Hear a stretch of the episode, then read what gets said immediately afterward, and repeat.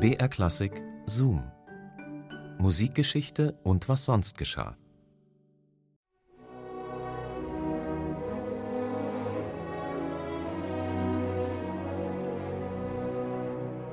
Jubel, Jauchzen beim ersten Erschauen der Burg. Letztes Strahlen der Sonne. Erschauen der hehren Räume, in denen so Großes sich zugetragen, versetzten in die Zeiten des gottvollen Rittertums, des Minnelebens, heilige Stätte, auf der der Sängerkampf stattgefunden, wo die heilige Elisabeth gelebt, wo Tannhäuser gesündigt und gelitten. So voller Begeisterung schrieb König Ludwig II. von Bayern im Mai 1867 über seinen ersten Besuch der Wartburg bei Eisenach in sein Tagebuch. Die Wartburg, das Mittelalter und die Werke Richard Wagners waren die Inspirationsquellen für die Entstehung des wohl spektakulärsten Schlossbaus von König Ludwig II. An den von ihm so sehr verehrten Richard Wagner schreibt er Ich habe die Absicht, die alte Burgruine Hohenschwangau bei der Pöllertschlucht neu aufbauen zu lassen. Im echten Stil der alten deutschen Ritterburgen. Sie kennen ihn, den angebeteten Gast, den ich dort beherbergen möchte. Der Punkt ist einer der schönsten, die zu finden sind, heilig und unnahbar. Ein würdiger Tempel für den göttlichen Freund.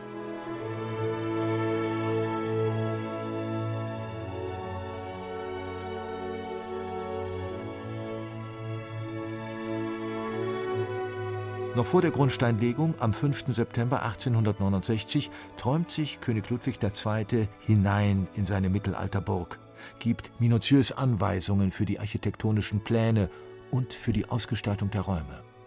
Für den Innenhof nahm der König sogar einen Bühnenbildentwurf der Münchner Lohengrin-Aufführung zur Vorlage. Abends zur Burgruine, schon seh ich ahnend sie erstehen mondbeglänzte Zaubernacht, die den Sinn gefangen hält. Feenhafte Sagenwelt, steig herauf in deiner Pracht.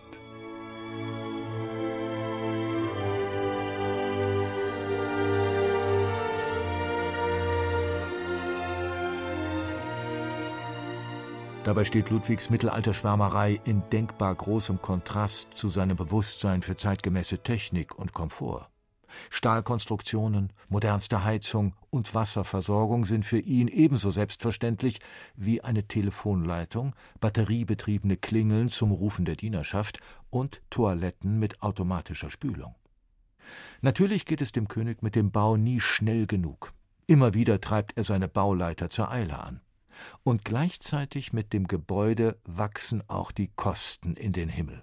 Eine königliche Burg der mittelalterlichen Sagen und der Musik entsteht, die der König bis zu seinem Tod jedoch insgesamt nur wenige Wochen bewohnen konnte. Das königliche Wohnzimmer mit Lohengrinbildern, das königliche Schlafzimmer mit Darstellungen aus Tristan, das königliche Arbeitszimmer mit Malereien aus dem Volkslied von dem edlen Tannhäuser, das königliche Toilettenzimmer mit Gemälden aus Walter von der Vogelweide und Hans Sachs, das Speisezimmer mit Bildern aus dem Leben der Minnesänger auf der Wartburg geschmückt. 1881 können die Bauleiter dem König die Fertigstellung der inneren Ausstattung der königlichen Wohnräume im dritten Stock vermelden. Festsaal und Thronsaal sind noch Baustellen. Der König weilt dennoch hin und wieder in seiner Traumburg, ohne Richard Wagner, der Neuschwanstein nie gesehen und die Burgenbegeisterung des Monarchen im Übrigen auch nie verstanden hat. Unterdessen wird der Ärger, den König Ludwig mit seinen Ministern und der Kabinettskasse wegen des Baus hat, immer größer.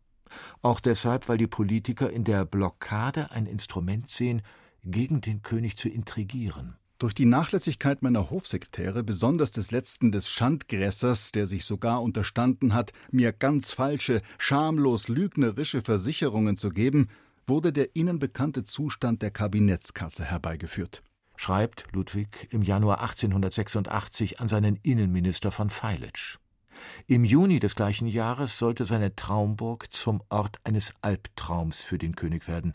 Am 11. Juni 1886 gegen 24 Uhr traf eine Kommission aus München in Neuschwanstein ein, um den König von dessen Absetzung zu unterrichten.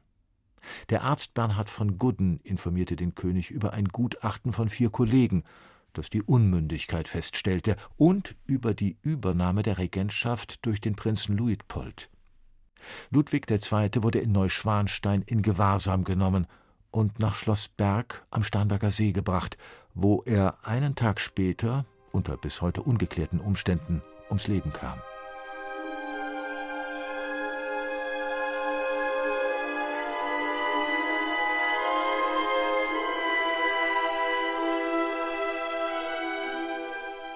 Im Sängersaal von Schloss Neuschwanstein, der etwa 200 Besuchern Platz bietet, ist während Ludwigs Regentschaft nie Musik erklungen.